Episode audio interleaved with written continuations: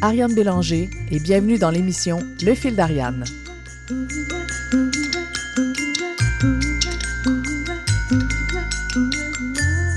Et si les entreprises étaient plus créatives? Et si les créateurs s'ouvraient à une plus grande conscience des enjeux de productivité? En soulevant des questions fondamentales sur l'état et la place des entreprises culturelles et de l'esprit créatif dans la société contemporaine, ainsi que sur le rôle qu'artistes et gestionnaires peuvent y jouer ensemble, le fil d'Ariane trace une ligne pour ouvrir le dialogue entre deux sphères souvent jugées incompatibles. Aujourd'hui, mardi 5 octobre 2021, pour notre deuxième émission de la saison 2 du Fil d'Ariane, nous recevons le directeur général de la Société de développement commercial Montréal Centre-Ville, aussi nommé SDC Centre-Ville, et j'ai nommé Glenn Castanira. Bonjour. Bonjour Ariane.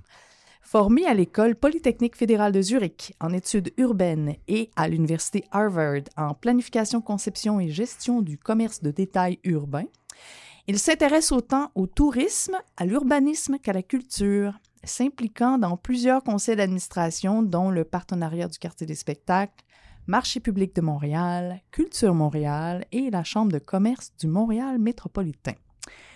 Glenn est un vrai Montréalais qui aime être aux premières loges des grands mouvements collectifs urbains et qui met tous ses talents au service de l'amélioration de la vie des citadins au quotidien.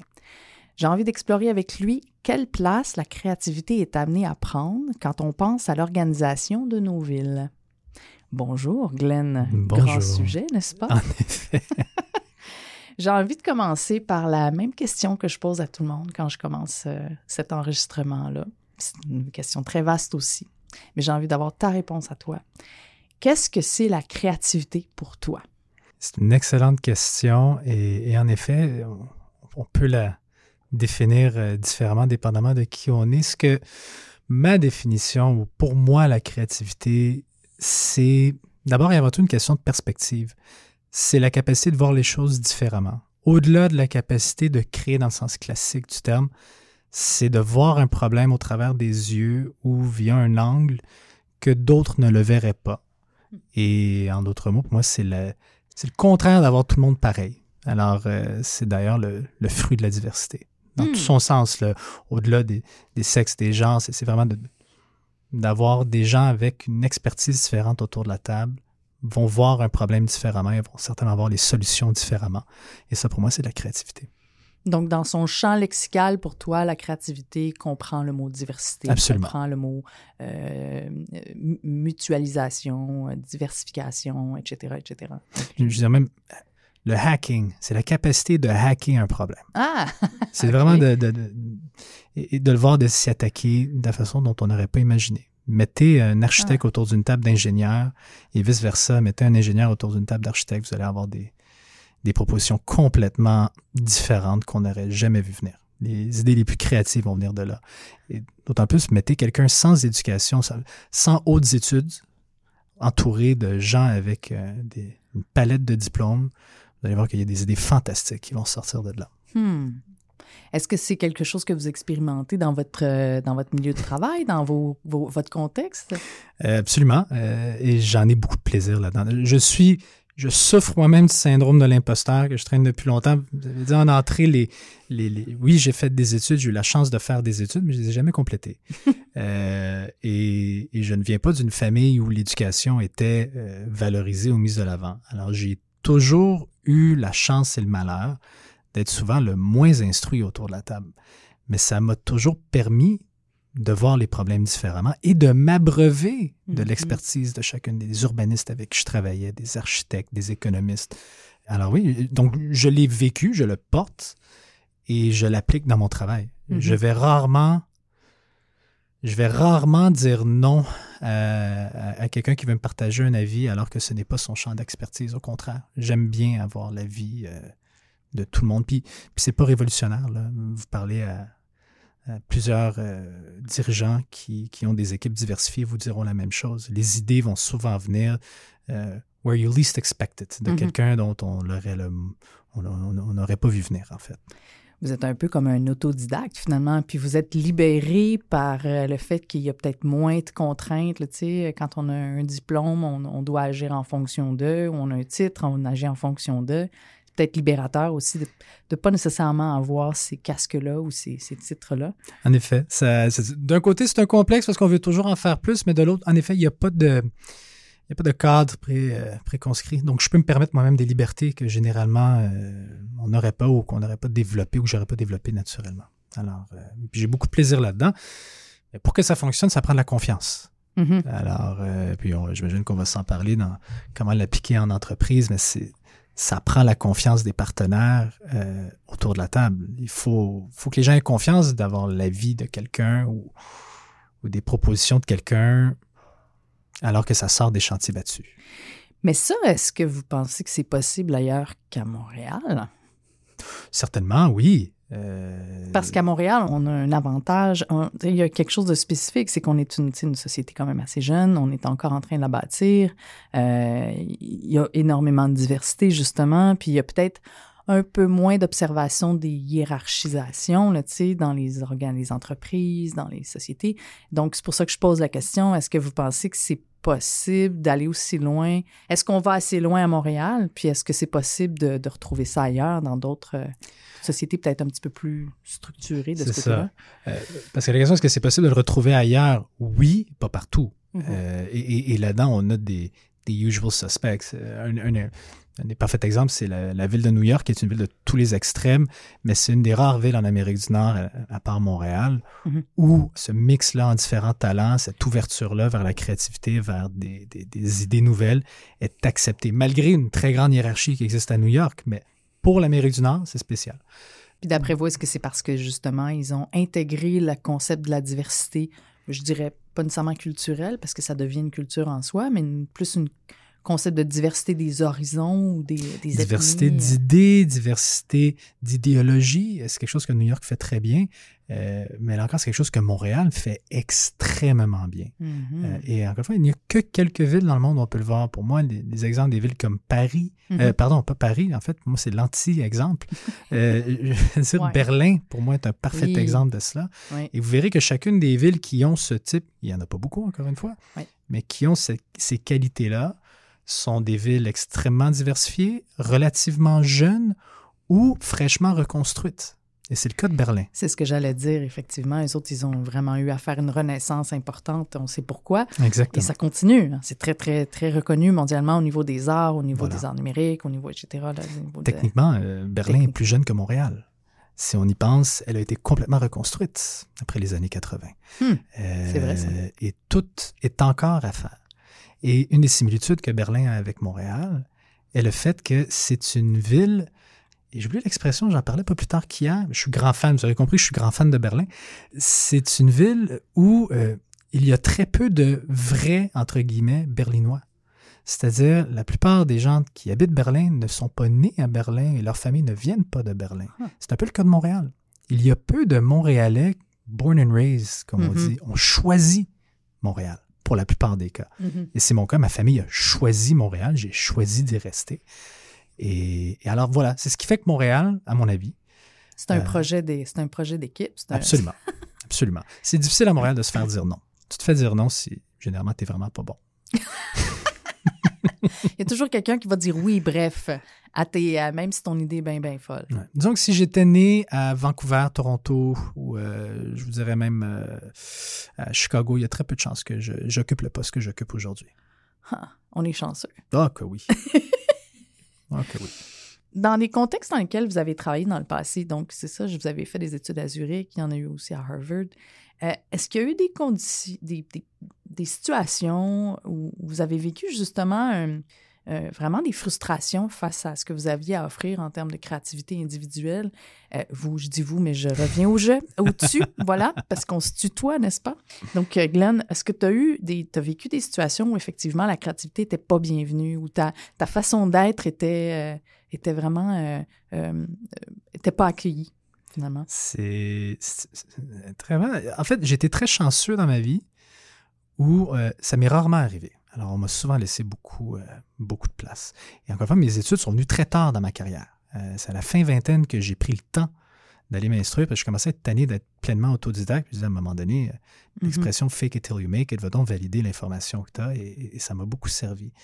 En fait, à deux reprises dans ma vie, j'ai- été confronté à, on pourrait appeler ça un, un froid de créativité. Et la première, très ironiquement, alors moi, ceux qui le savent, je, je viens d'une famille de commerçants. J'ai grandi derrière un comptoir, entreprise familiale qui est toujours là, la rôtisserie Cocorico sur Saint-Laurent, pour ne pas les plugger.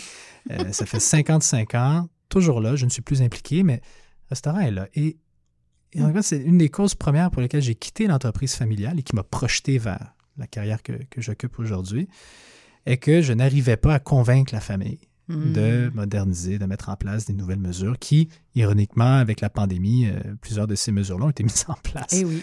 Alors, je leur dis, quand vous serez prête à vendre, appelez-moi, puis là, je vais vous racheter, puis je ferai les changements. Alors, ça, c'est la première fois. La, la deuxième qui m'a assez marqué, mais sans regret, et c'est dit en passant, toutes ces expériences-là, c'est sans regret. Au contraire, ça m'a beaucoup euh, appris. Eh bien, c'est dans les Forces armées canadiennes. J'ai servi 11 ans dans les Forces armées canadiennes en tant que réserviste euh, en logistique. Et j'ai adoré l'expérience pour plein de raisons. Et, et croyez-moi, il y a façon d'être créatif dans les Forces armées canadiennes. Hmm. C'est quelque chose, c'est une institution où malgré tous ces problèmes, puis tu sais qu'il y en a, il y a des choses intéressantes. Mais oui, c'est vraiment là où j'ai frappé un mur à un moment donné. J'étais à Valcartier, puis mon Dieu, impossible de sortir du cadre qu'il y a là, impossible de... Alors autant que j'aimais ce monde-là un peu alternatif, si on veut, Hmm. euh, impossible d'être créatif. Est-ce qu'on peut peut-être faire une corrélation entre une- un niveau élevé de hiérarchie qui peut peut-être être quelque chose qui empêche la créativité d'émerger? Oui, et, et elle est là justement pour l'empêcher. En fait, Ouais. euh, cette hiérarchie-là, elle là euh, avec raison. On ne voudrait pas que chaque soldat soit créatif avec l'usage de son arme, n'est-ce pas? L'armée et n'importe quel service de l'ordre offre une autre forme de créativité ou plutôt une autre valeur que, que- que j'apprécie beaucoup, qui est celle du service. Même si ce n'est pas la raison pour laquelle tous ceux qui s'enrôlent, que ce soit dans les Forces armées canadiennes, dans le service de police ou, ou même euh, nos, nos infirmiers, infirmières, c'est c'est souvent le, le- le- le dénominateur commun que je trouve absolument fascinant. C'est le service public. Vous êtes à l'écoute du fil d'Ariane sur les ondes de CIBL 101.5. On va écouter Dimanche du groupe de Leminianas avec Bertrand Belin.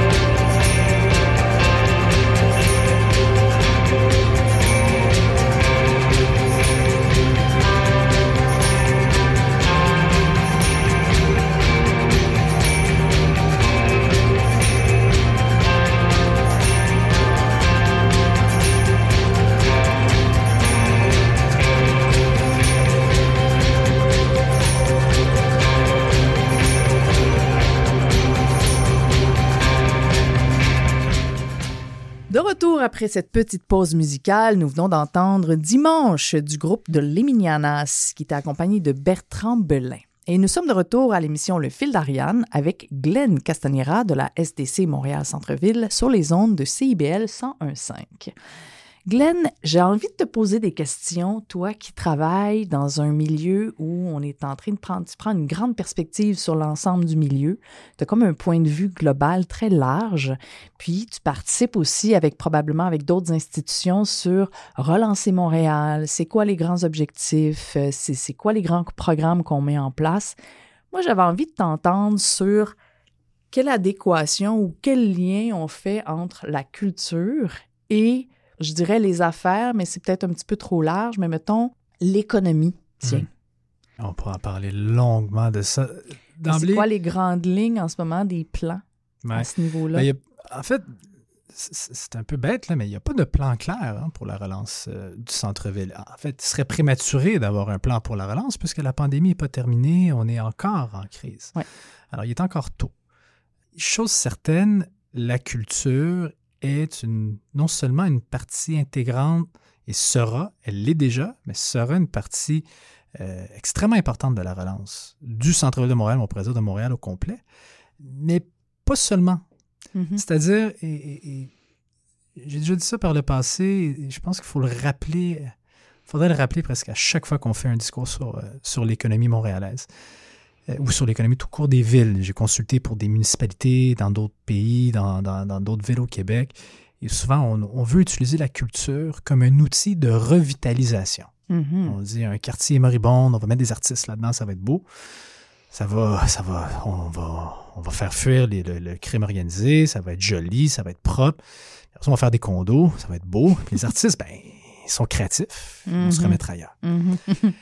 Alors, c'est une erreur de voir euh, la culture comme un outil de revitalisation. Au contraire, c'est un outil vital. En lui, le, RE, c'est vital à l'économie montréalaise. Et ça ne date pas d'hier. En fait, aujourd'hui, on entend tout et son contraire au sujet du centre-ville de Montréal. Non, le centre-ville n'est pas mort, il n'est pas désert. J'aime souvent dire, c'est pas parce que vous n'êtes pas au centre-ville qu'il est vide. il, y a, il, y a, bien du monde. Euh, il n'est pas à pleine capacité, c'est sûr. Il y a une pandémie. Nommez-moi un hôtel, un aéroport, une destination. Rome n'est pas pleine, mm-hmm. euh, Venise n'est pas pleine. Alors, euh, mais on performe mauditement bien. Mm-hmm. Et quand on regarde les ingrédients, pourquoi est-ce que le centre-ville de Montréal performe aussi bien? Il y a des éléments qui nous dépassent. Puis tu le disais d'entrée, hein, là où j'ai le plus grand plaisir dans mes fonctions, c'est que je regarde la forêt et non pas juste l'arbre on pourrait appeler ça une jungle, une jungle urbaine. Mais il y a plusieurs éléments dans une forêt et, dans une jungle, bien sûr. Et chez nous, ce qui nous aide infiniment, c'est notre diversité. La diversité, on parlait plutôt de la diversité ben dans la population, la diversité dans l'offre, mais c'est notre diversité économique. Notre économie, comparativement à la plupart des centres-villes dans le monde, ne dépend pas d'un secteur d'activité. Ah, OK. Et l'exemple parfait au Canada, c'est Edmonton. Edmonton, qui est en soit une ville qui n'est pas très intéressante, mais au-delà de ça, si on regarde purement ses ingrédients, elle a un centre-ville qui est basé d'abord et avant tout sur des sièges sociaux des industries natural resources, des ressources naturelles. OK. Et bien sûr, non seulement le pétrole, mais c'est un secteur qui a mangé toute une volée. Alors, c'est un centre-ville qui, en ce moment, déjà avant la pandémie, avait un taux d'une occupation dans les bureaux qui avoisinait les 20% Nommez-moi une personne qui se dit euh, Moi, en fin de semaine, je vais aller à Edmonton. C'est pas une destination. Alors qu'à Montréal, nous avons une économie qui est. En fait, il n'y a pas un élément qui ressort. Elle est extrêmement diversifiée. Nous avons des industries culturelles et créatives qui représentent des dizaines de milliers d'emplois au centre-ville. Nous sommes le plus grand pôle universitaire au Canada. 150 000 étudiants qui proviennent de 150 pays à travers le monde. Juste dans le centre-ville ou à Montréal? Juste au centre-ville. Wow, OK. Je savais pas. Et euh, parce qu'au-delà des universités, on a nos cégeps, nos collèges, le, cégep Dawson, le collège La Salle, j'en passe, il y en a plein. Et le HEC n'est même pas encore arrivé au centre-ville, ils sont en train de préparer. C'est l'éducation en soi, l'élément qu'on dit recession proof, littéralement, qui est là. Et, j'en passe. Il y en a bien sûr les sièges euh, sociaux euh, des banques, le secteur financier qui est présent. Alors, nous avons une économie extrêmement diversifiée. Hum, hum, hum, Donc, et en plus de cela, on a un centre-ville qui est. euh, puis une ville aussi, parce que oui, je suis biaisé, on va, je vais parler beaucoup du centre-ville, mais c'est la même chose pour Montréal dans notre positionnement à l'international. On a un centre-ville qui n'est pas qu'un centre des affaires. Ce ne sont pas que des bureaux, ce sont aussi des universités, comme on vient de le dire. Mm. C'est aussi le plus grand pôle culturel Ben au oui, Québec, un des plus grands au monde avec le Ben quartier oui. des Tous spectacles. ces événements là, à, grand, à grand déploiement qui sont à l'extérieur, effectivement, ça attire beaucoup de touristes. Nous avons tous nos musées, Ouais. tous nos galeries, tous nos studios. Alors, tout ça. Et euh, c'est la principale destination touristique au Québec. 50% de tous les touristes qui viennent au Québec viennent, passent par le centre-ville. Ils viennent pas juste pour le centre-ville, c'est passent ça. par le centre-ville. Ouais. Et euh, il est habité. Quelque chose, et ça, ça d'ailleurs, tout ce que je te dis là, Ariane, c'est pourquoi je saute 20 000 pieds dans les airs à chaque fois qu'on me dit Ah, il est mort, c'était donc bien mieux avant. Attends, attends une minute. Là. On a aujourd'hui près de 100 000 résidents au centre-ville de Montréal. C'est la plus, haut, plus haute population qu'on a vue au centre-ville depuis l'histoire du centre-ville. Le seul moment où il y en a eu presque autant, c'était quand le centre-ville de Montréal était la métropole du Canada, où le 1000 carrés dorés représentait plus de 75% de la richesse du pays, était au centre-ville de Montréal. Alors, euh, on n'a jamais vécu ça. On est extrêmement chanceux. Mais pourquoi vous pensez qu'il y a des gens qui disent que c'était mieux avant? Ben, c'est- sur quoi ils se basent? Oui, C'est- bien c'est- sûr. C'est mais- pas juste chez nous. je on a ça à New York aussi. J'ai j'ai un malin plaisir à regarder ce qui se passe dans d'autres centres-villes. C'est littéralement partout. C'est la nature humaine. On... Il y a un côté qui est. Les gens ne le savent pas. Il y a une certaine forme de, de, de- de désinformation. Je Euh, pense que les gens pensent qu'il n'y a plus assez de stationnement dans le centre-ville, ce qu'il faut, ben, euh, qu'il n'y a pas assez de moyens pour se rendre. euh, Bref, Ben, des stationnements, j'allais vous dire, quand- est-ce qu'on aurait assez? On a, on a au centre-ville en moyenne 500 000 euh, personnes par jour qui viennent au centre-ville. Ça, c'est sans compter ceux qui sont déjà au centre-ville. 500 000 places de stationnement, à moins que vous veuillez raser le Mont-Royal, je sais pas où est-ce qu'on va les mettre. Clairement. Oui, puis je pense qu'on est en train de repenser notre ville en fonction de d'enlever un petit peu d'espace aux véhicules pour en donner un petit peu plus aux non véhiculés euh, à moteur. Puis moi, personnellement, puis c'est vraiment Ariane qui parle, puis on pourrait m'ostiner là-dessus, mais je pense que c'est une très bonne chose. Je pense qu'il y a des quartiers, effectivement, il y a beaucoup de gens qui étaient contre au départ, mais il y a des endroits de la ville qui, selon moi, devraient être piétonnières toute l'année. Puis c'est une bonne chose, surtout les sections qui sont super faciles à accéder en, en transport en commun. Est-ce que je me trompe ou, est-ce qu'il y a une forme de d'ambition de ressembler peut-être à certaines euh, grandes métropoles européennes qui ont, ça fait longtemps, les autres qui ont fait la transition Mm. vers moins de véhicules, puis plus de vélos, plus de piétons? Alors, il il y a certainement une volonté de, de- de- de s'inspirer des meilleurs. Le débat sur l'automobile en ville, moi, complètement futile, surtout dans un centre-ville, parce qu'on finit toujours par avoir un débat pour ou contre. On est-tu pour la voiture? Y en a-tu trop? Y en a-tu pas assez? Alors, si on regarde la chose de façon rationnelle, je viens de vous donner l'exemple des places de stationnement. Il n'y aura jamais assez de places de stationnement au centre-ville. Jamais. À moins que, et ça aussi, on l'oublie, parce que je vous dis, c'était mieux avant. Avant, il y en avait assez de stationnement. Parce que le trois quarts des tours que vous voyez au centre-ville, c'était des stationnements de surface. Mm. Il y avait trois fois moins de personnes il y avait trois fois plus de places de stationnement. C'est sûr qu'il y avait assez de places. Là, on a plus de monde, on a bâti. Et il n'y a pas un centre-ville digne de ce nom dans le monde. Et je vous mets au défi, vos auditeurs, et passez, passez le message. Revenez-moi avec un exemple d'un centre-ville de calibre mondial où il est facile d'accéder en voiture. Ouais. Ça n'existe pas. C'est une bataille pour de l'espace. Mhm. Nous n'avons pas les avenues de New York. Des largeurs des avenues qu'on voit à New York. Et nous ne sommes pas Los Angeles. Et je ne crois pas que nous veuillions être euh, Los Angeles, Non. euh, qui n'a pas réellement de centre-ville, à part quelques tours. Non, puis Los Angeles, c'est particulier aussi. Il n'y a rien qui l'arrête, euh, C'est comme une espèce de... de Ben, c'est- une, de- une Je énorme dirais pas banlieue, un monstre, là, parce que c'est pas vrai. C'est une, Mm. une ville intéressante. J'y suis jamais allée, mais ce que j'en comprends, c'est que ça s'étend sans arrêt. Exactement. J'y ai travaillé et, et, ironiquement, vous savez ce qui fonctionne à, à Los Angeles? Ici, on se bat contre des centres d'achat euh, classiques. À Los Angeles, l'absence de milieu de vie Oui. fait en sorte que certains développeurs, et en particulier, si vous avez déjà été le Grove, euh, le Grove qui est techniquement à côté du centre-ville de, de- de Los Angeles, ben, ils ont recréé un faux centre-ville. Un peu comme le 10-30, mais vraiment à un tout autre niveau, qui est, soit dit en passant, piéton. Ah, Et c'est le centre d'achat le plus performant aux États-Unis. Parce qu'ils ont recréé un milieu de vie. Il n'y en a pas de stationnement. Ben, euh, il y en a en périphérie. Ils ont Mhm. créé un marché public mhm. en plein milieu de ce, station- de, de- de ce- ce centre d'achat-là. Il y a même un tramway Ah. dans le centre d'achat. Alors, pour revenir à votre question initiale, qu'est-ce qu'on fait avec le centre-ville? Vers où est-ce qu'on s'en va?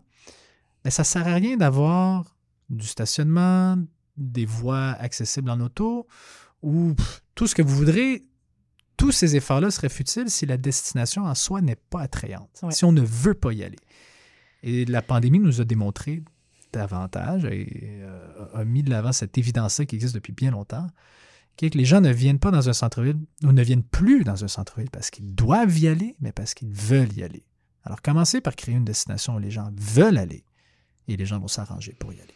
Donc ça, je pense que si je comprends bien dans ce que vous dites, c'est que ça comprend la, mise en place de milieux de vie qui sont inclusifs, qui sont diversifiés, qui incluent autant l'agriculture que la culture, que le travail aussi, que les affaires. Ça devient quelque chose qui est plus euh, multifacette finalement.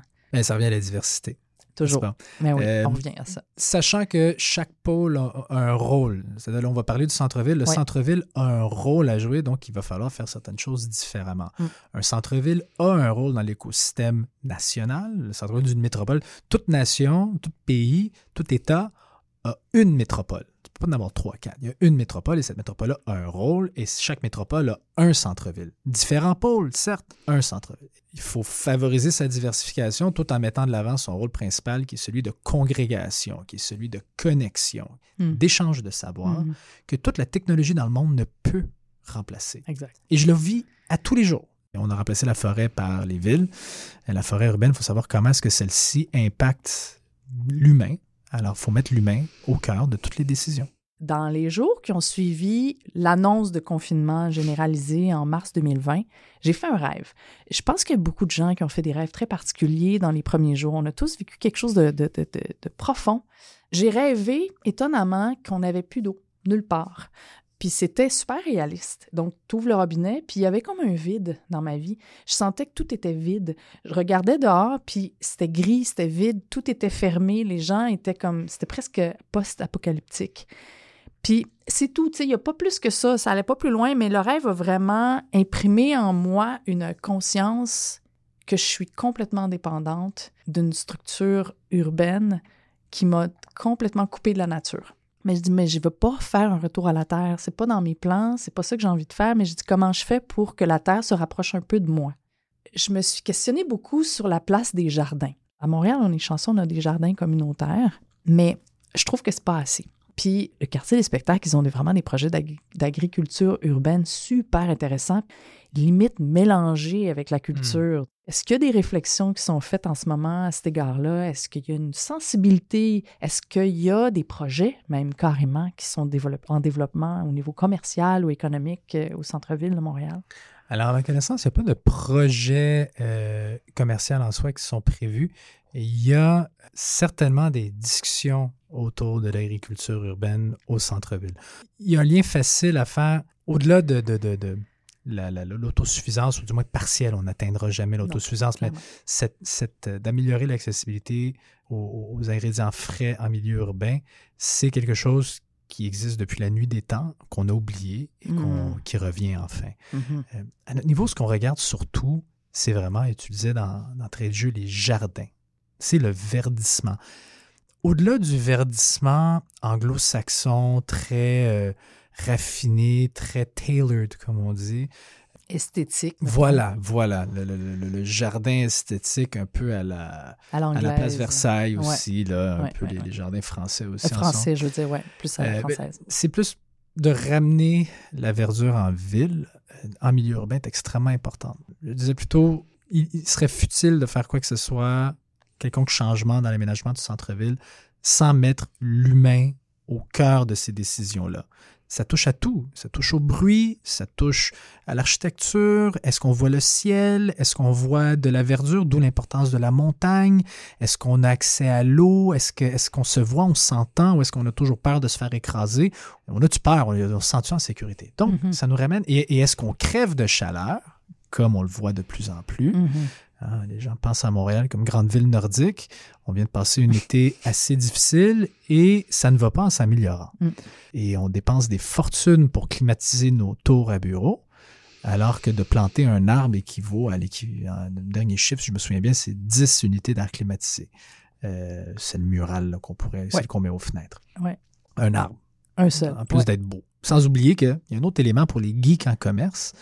Euh, les études démontrent que la verdure encourage les dépenses. C'est-à-dire un consommateur, ça, ça m'a toujours fasciné. J'ai étudié le comportement du consommateur et les détaillants maîtrisent ça. Il y a des études en plus fines qui dit que quand vous êtes entouré de verdure, vous dépensez plus. Et vous êtes, non seulement vous dépensez plus, vous êtes prêt à payer plus cher pour le Ah, même ouais. produit. Hi, OK. Parce que la verdure nous calme, nous relaxe. Alors, je fais le lien avec l'agriculture urbaine. Tant mieux si on peut joindre ce verdissement-là à de l'agriculture. Je pense que ça a le, le- le- oui, bi- bien sûr, l'effet d'avoir accès à C'est des c'est aliments comme de si on avait accès à l'abondance, dans le fond. Ouais. Sais, On a plus une conscience de l'abondance. Et c'est surtout quand on ça. Est autour de verdure. C'est la conscience de nous ramener à l'importance.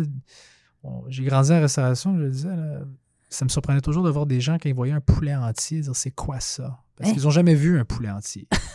Ils ont juste vu des doigts de poulet, des ailes de poulet, des cuisses de poulet, mais Ouais. jamais un poulet. Il y a beaucoup de gens qui n'ont jamais vu un cochon euh, rôti. On mange des chops de porc, on n'a jamais vu ça. Euh, je pense que les gens penseraient deux fois. Manger un steak, s'ils avaient vu le bœuf au complet en train de se faire des. Ils Oui. penseraient deux fois plus. Mais c'est un peu la même chose avec, euh, avec l'agriculture. Oui. Je pense que si on voyait c'est quoi une courge, c'est quoi. euh, comment ça pousse des bleuets, c'est pas évident. On, on- on apprécierait un peu plus notre euh, tarte bleuets, je pense. Donc, pour toi, il y a, il y a un passage par l'agriculture urbaine. Est-ce que c'est une conclusion qu'on peut en tirer pour aider justement à garder un centre-ville vivant et à hauteur humaine? Est-ce que, est que, est que tu penses que la culture peut aussi, les arts peuvent aussi participer justement à cette vitalisation-là des lieux? Ah, la, la- la- la culture et les arts est indispensable. Indispensable. Je, je disais plutôt la culture est vitale, mais d'un point de vue très froid, très pragmatique, très économique. On veut l'entendre. Vas-y. c'est l'élément en, en commerce et en développement économique, là, surtout pour le, pour le commerce de détail, c'est ce qu'on appelle l'expérience client basée sur les- la génération d'achalandage, footfall generator. Et générer de l'achalandage, c'est quoi? Vous avez quelque chose qui dit que les gens vont se déplacer pour ça. Parfois, c'est une célébrité, hein, où on paye une célébrité. Si tu veux voir la célébrité, va à tel magasin, elle va être là, va signer des autographes, puis achète des bébelles. Mais la culture est le plus grand générateur d'achalandage. Mhm. C'est pas pour rien que des projets immobiliers comme le Royal Mount Oui. sont basés sur des salles de spectacle, sont basés sur les arts. C'est le plus grand générateur d'achalandage.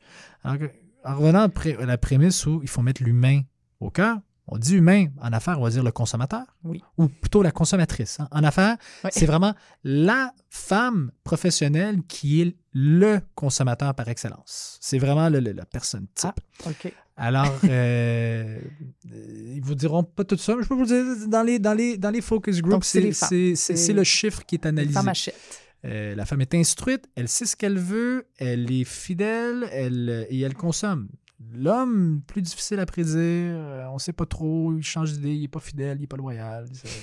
C'est- pas le consommateur idéal. Je tombe dans la caricature. Donc, la culture est extrêmement importante parce que non seulement elle crée un environnement qui est confortable, on voit à la base, hein, propre, sécuritaire, c'est le fun, c'est beau, c'est agréable, mais elle attire. On veut voir, on veut entendre. Tous nos sens sont stimulés par l'art et la culture. Et un dernier élément, c'est que la culture, comme on le fait chez nous, parce qu'il y a différentes façons de faire de l'art et de la culture. Je, donne souvent l'exemple de Vegas. Las Vegas, c'est le pôle, on pourrait dire que c'est le plus grand pôle culturel et artistique au monde, Ouais. mais c'est celui qui est acheté. C'est celui que l'argent peut vous permettre d'avoir. Chez nous, on a cette authenticité-là. En Est-ce- qu'on peut dire que c'est de l'art? Écoute, je pose Oui, ben une c'est ça. là. et, et- Bref. et- et je le dis souvent, je ne suis pas un, co- un connaisseur, je non. suis un consommateur. Ouais. Mais je peux vous dire, au travers des yeux d'un consommateur et d'un point de vue économique, Oui. pour que ça fonctionne, il faut qu'elle se distingue. Et c'est pas juste d'être différent, mais d'être authentique et original. C'est ça. En d'autres mots, si j'avais à rebâtir Montréal, puis il fallait qu'on se positionne là, on gagnerait jamais contre Vegas. C'est-à-dire, euh, on élimine toute la culture montréalaise, on recommence. On ne pourrait pas se permettre ce que eux ils ont. Mais est-ce que Rome a besoin de s'acheter des artistes? Non. Est-ce que Paris a besoin de faire appel à un cirque venu d'un autre pays? Non. Alors, Montréal, on a même, le même avantage. On n'a qu'à mettre de l'avant ce qui nous distingue. Et notre culture, l'art qu'on produit ici, est unique de par notre identité, de par notre histoire, de par notre diversité, euh, elle est unique. Et c'est pourquoi on l'exporte à travers le monde. Clairement, clairement. Mais j'ai vu dans les derniers mois aussi qu'il y a eu pas mal d'appels de projets qui ont été faits de, de, de, de, groupes euh, qui sont typiquement euh, reliés au corporatif, comme la Chambre de commerce Montréal, de, la Chambre de commerce Montréal métropolitain. Euh, donc, c'est un des exemples qui ont lancé des appels à projets culturels pour ramener justement le, les travailleurs dans le centre-ville. Puis, je, me, je me demande si c'est quelque chose qui est quelque chose qui va, qui va durer est-ce que c'est quelque chose qui va s'installer? Est-ce que vous pensez qu'il va y avoir de plus en plus de ponts qui vont être créés entre le monde des affaires puis le monde de la culture?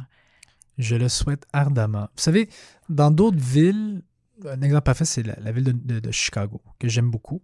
L'art, la culture et le monde des affaires est un lien euh, qui est d'abord et avant tout philanthropique. Il y a des gens très, très riches qui donnent de l'argent aux artistes et ça donne des œuvres absolument magnifiques. Mm-hmm. On n'a pas ce pouvoir. Mais on n'est pas dans cette dynamique-là ici. On n'est pas là et c'est peut-être un avantage. Et moi, je le vois comme un mm-hmm. avantage. Mm-hmm. C'est une culture qui est très démocratique et accessible. Et dans, euh, dans le cas de Montréal, pour répondre à ta question, est-ce que c'est là pour rester? J'ose l'espérer. Pas plus tard qu'hier, on était à un événement avec euh, le partenaire du quartier des spectacles. Le ministre Guilbeault était là et je l'avais repris parce que le ministre avait dit euh, un éventuel retour à la normale, retour comme avant. Et j'ai dit, monsieur le ministre, de grâce, ne retournons pas à cette normale, gardons, entre autres, et je suis sûr c'est pas ça qu'il voulait dire, mais c'était une occasion de le remettre de l'avant, de ne pas perdre cette alliance qui a été faite entre le milieu des affaires et la culture elle a toujours existé, il y a toujours eu des partenariats, c'était toujours là, mais pas au niveau qu'on le voit aujourd'hui. Alors, j'ose espérer, ah, du moins, je vais tout faire dans mon cas pour que ça reste euh, ce lien-là. C'est notre plus grand atout. Mm-hmm. C'est notre culture. C'est ce qui nous distingue. On pourrait perdre tous nos sièges sociaux. On pourrait perdre tous nos banques. Qu'on aurait ce bras-là, cet élément-là, nous distinguerait quand même de presque tous les centres-villes au monde. C'est extraordinaire. Je n'avais pas réalisé euh, la place que ça pouvait occuper à ce point-là. Moi, j'en suis convaincu, là, on s'entend. Ouais. je suis pas à convaincre, mais effectivement, j'avais pas réalisé que d'un point de vue carrément économique et ou, commercial, en fait, ça, ça a vraiment un impact majeur. Euh, je vais en profiter, on va faire une petite pause musicale. Donc, vous êtes au fil d'Ariane sur les ondes de CIBL 101.5. Nous allons écouter le groupe La Femme nous chanter la chanson Disconnexion.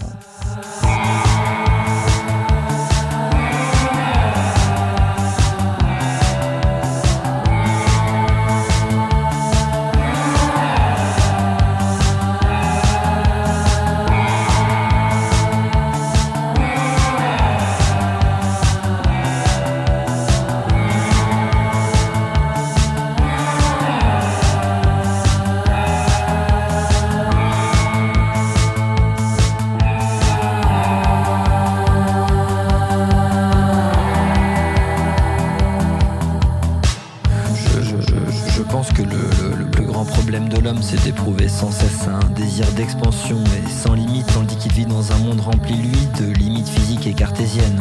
Euh, si l'on s'en réfère à la pensée nihiliste et aux philosophes tragiques, nous parvenons mieux à comprendre l'insignifiance vertigineuse de nos existences. Et par ce fait, le vide de nos vies nous apparaît alors évident sans être ni optimiste ni pessimiste, mais si l'on se positionne en tant que, philosophe cynique pur. Et c'est euh, par conséquent par l'usage d'artifices que nous arrivons à nous déconnecter de cette réalité pascalienne qui nous effraie tant.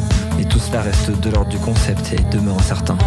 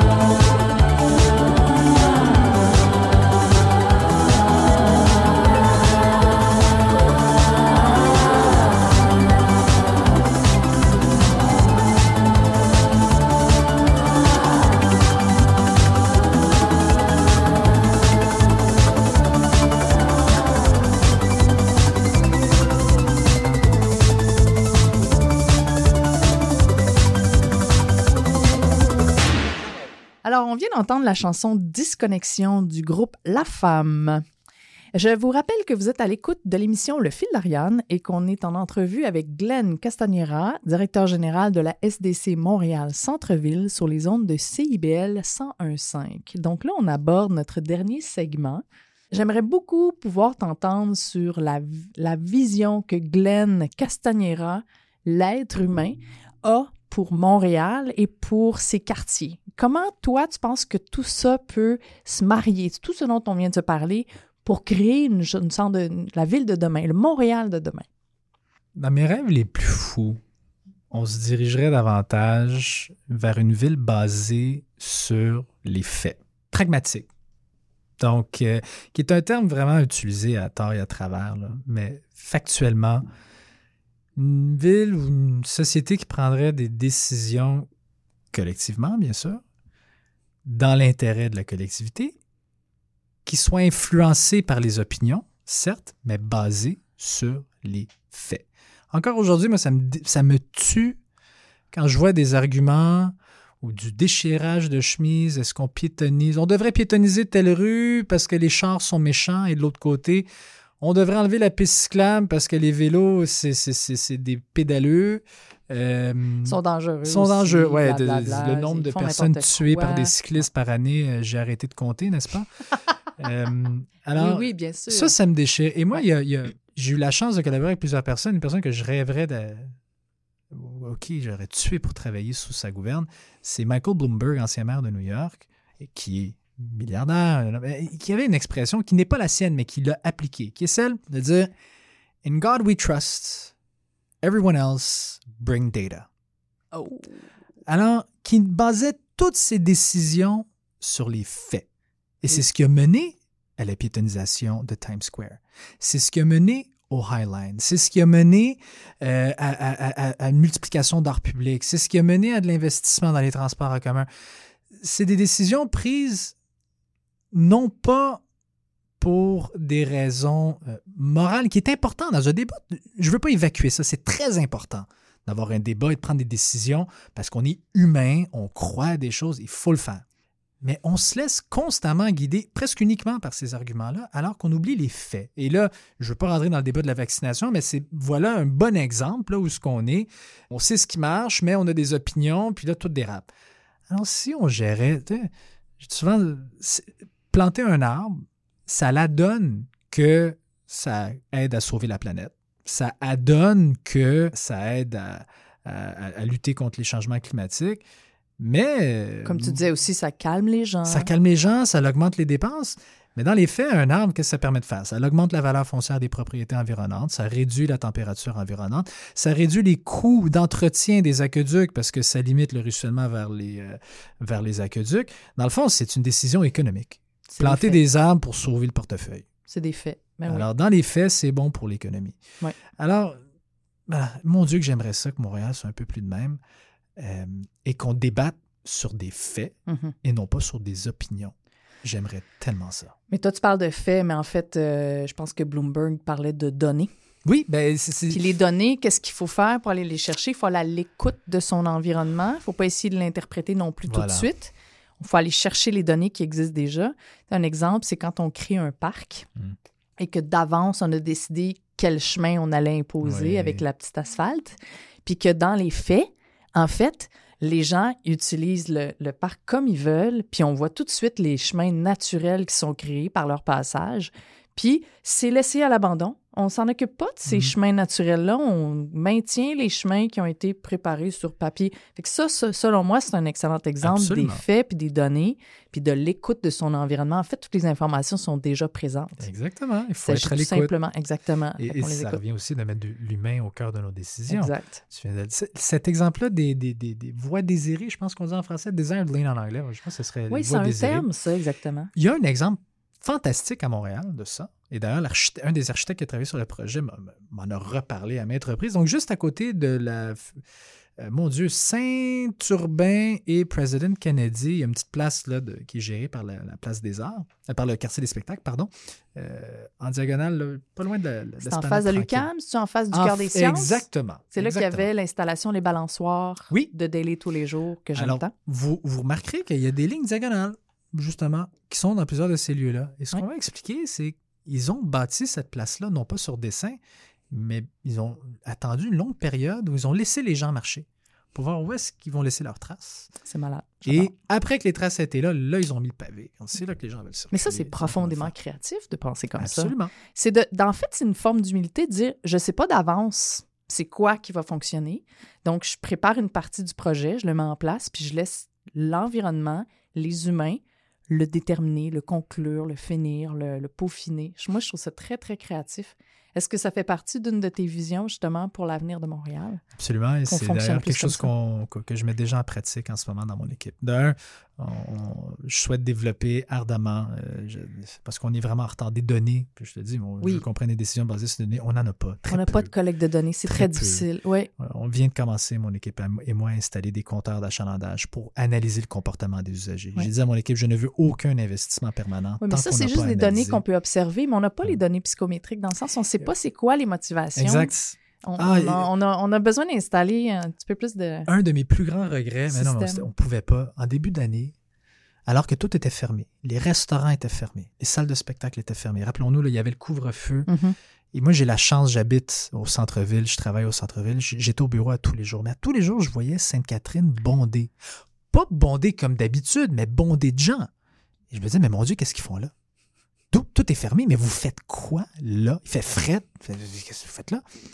Et j'ai voulu embaucher une firme de, de sondage pour les questionner. Qu'est-ce qu'ils faisaient là? Mais les mesures sanitaires ne nous le permettaient pas. À ce jour, on, a des idées, on pense. Ils étaient là parce qu'ils voulaient se, se balader, il y a des choses intéressantes, voir du monde, mais tout était fermé.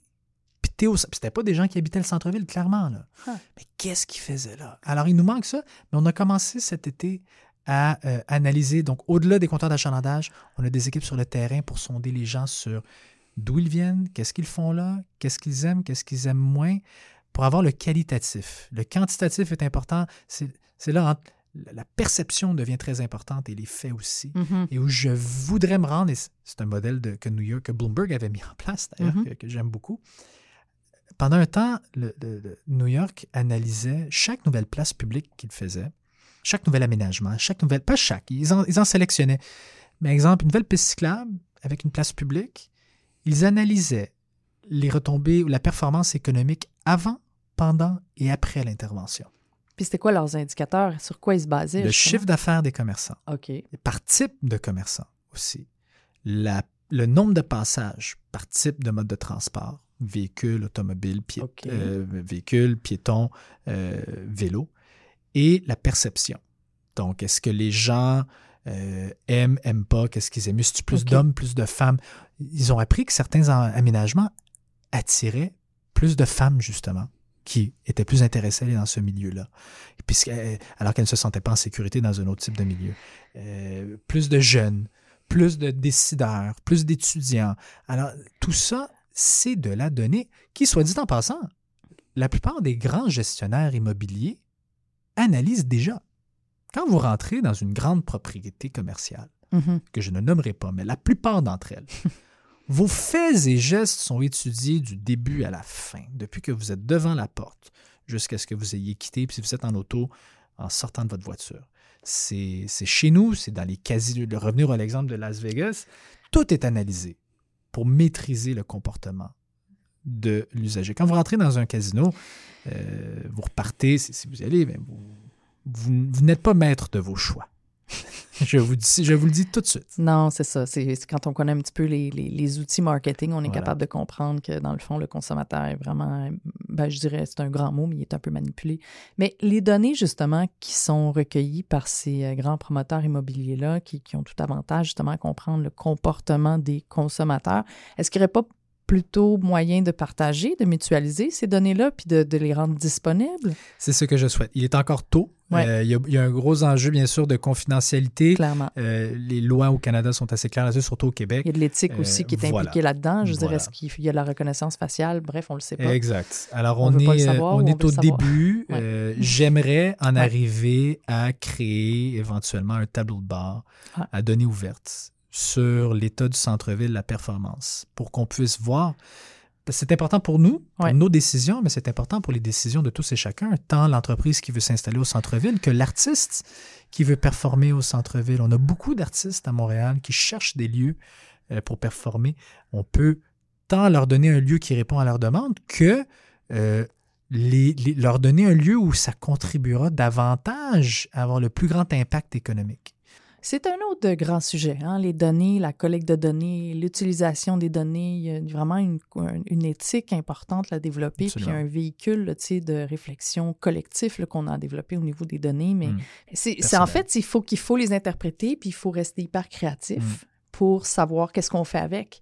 Parce que tu peux déterminer que euh, les gens, quand ils- tu finis pas tout à fait au complet ton parc, puis que les gens marchent, tu peux dire c'est pas correct. Tu sais, tu peux décider que c'est pas correct, que c'est pas comme ça que ça devrait être. Rester sur le chemin, tu comprends? Exact. Ouais. Puis, ben, au contraire, tu peux dire ah non, je vais l'écouter, je vais. Tu sais, tu fais, ça dépend de ce que tu vas faire avec justement avec ces données-là. Donc, euh, je pense que le fait d'être en diversité aussi dans les équipes, à tous les niveaux, hein, l'âge, le genre, euh, les origines euh, culturelles, tu sais, c'est c'est vraiment important. Puis, c'est- je pense que c'est ça, une espèce de diversité des, des points de vue, puis des vécus aussi. Hein.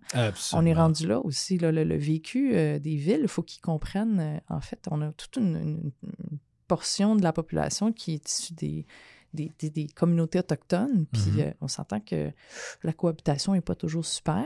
Le centre-ville de Montréal, contrairement au 10-30, au-delà du fait que c'est pas un centre d'achat, le centre-ville de Montréal, vous ne verrez jamais un itinérant au 10-30. Vous ne verrez jamais de manifestation Ben non, on ne peut 10-30. pas se rendre à pied, de Eh toute ben, façon. ben, en plus, en plus, mais c'est un terrain privé. Ah, Un centre-ville, ça nous appartient à tous. public. Et Ouais. ça doit représenter tous. Oui. On, on ne chasse personne. Je ne l'ai pas dit, je ne sais pas si je le prononce comme il faut, mais on est quand même à Tiotiake. En effet, que je n'arrive toujours pas à prononcer adéquatement. Sur la rue euh, Peel a eu lieu le premier projet d'illumination qu'on souhaite mettre de l'avant. Et celui-là a été fait avec Kanawagé, Ah. avec les, les Premières Nations. Parce que ceux- Enfin. plusieurs ne le savent pas, la Ah. rue Peel, on a, la ville a trouvé, il y a quelques années, à quelques pouces de la surface, des vestiges d'un village Oh, euh, des Premières Nations. Je savais étaient. C'est ahurissant. Des terres qui sont là depuis mille ans. Quelques pieds de bitume par-dessus. wow. Et on n'avait rien vu. Alors, euh, tout indique qu'on est. On aime souvent dire qu'on on commence à se rappeler qu'on est sur des terres ancestrales. Eh bien, mon bureau est littéralement adjacent à où il y avait un village. Et donc, très heureux. L'illumination que vous allez voir cet hiver sur Peel a été faite en collaboration avec les. Premières Nations. Oui. Tout- Toutes les traditions, justement, donc on a la Oui. tortue, le loup. Elle, C'est magnifique. Alors, on veut vraiment aller voir vers ça. là. Donc, euh, espérons que l'avenir de Montréal comprend aussi beaucoup, beaucoup euh, plus de présence autochtone. Merci beaucoup, Glenn vous. pour cette conversation euh, généreuse, à cœur ouvert. Donc, euh, au plaisir. À bientôt. À la réalisation et à l'animation, Ariane Bélanger. À la technique et au montage, Coralie Lemieux Sabourin. La musique originale est créée et interprétée par Sienna Darlin. Je vous invite à visiter le site abc-consultant.ca dans la section Balado pour écouter les épisodes de la première saison si vous ne l'aviez pas déjà écouté et ceux de la deuxième saison. Et dans le but de nourrir vos réflexions au sujet de la créativité, vous pouvez aimer notre page Facebook, Le Fil d'Ariane, pour rester à l'affût de nos différentes discussions. Prenez note que cette émission est aussi disponible sur SoundCloud, Spotify, Apple Podcast et Google Podcast. Au plaisir de vous retrouver dans deux semaines sur les ondes de CIBL 101,5.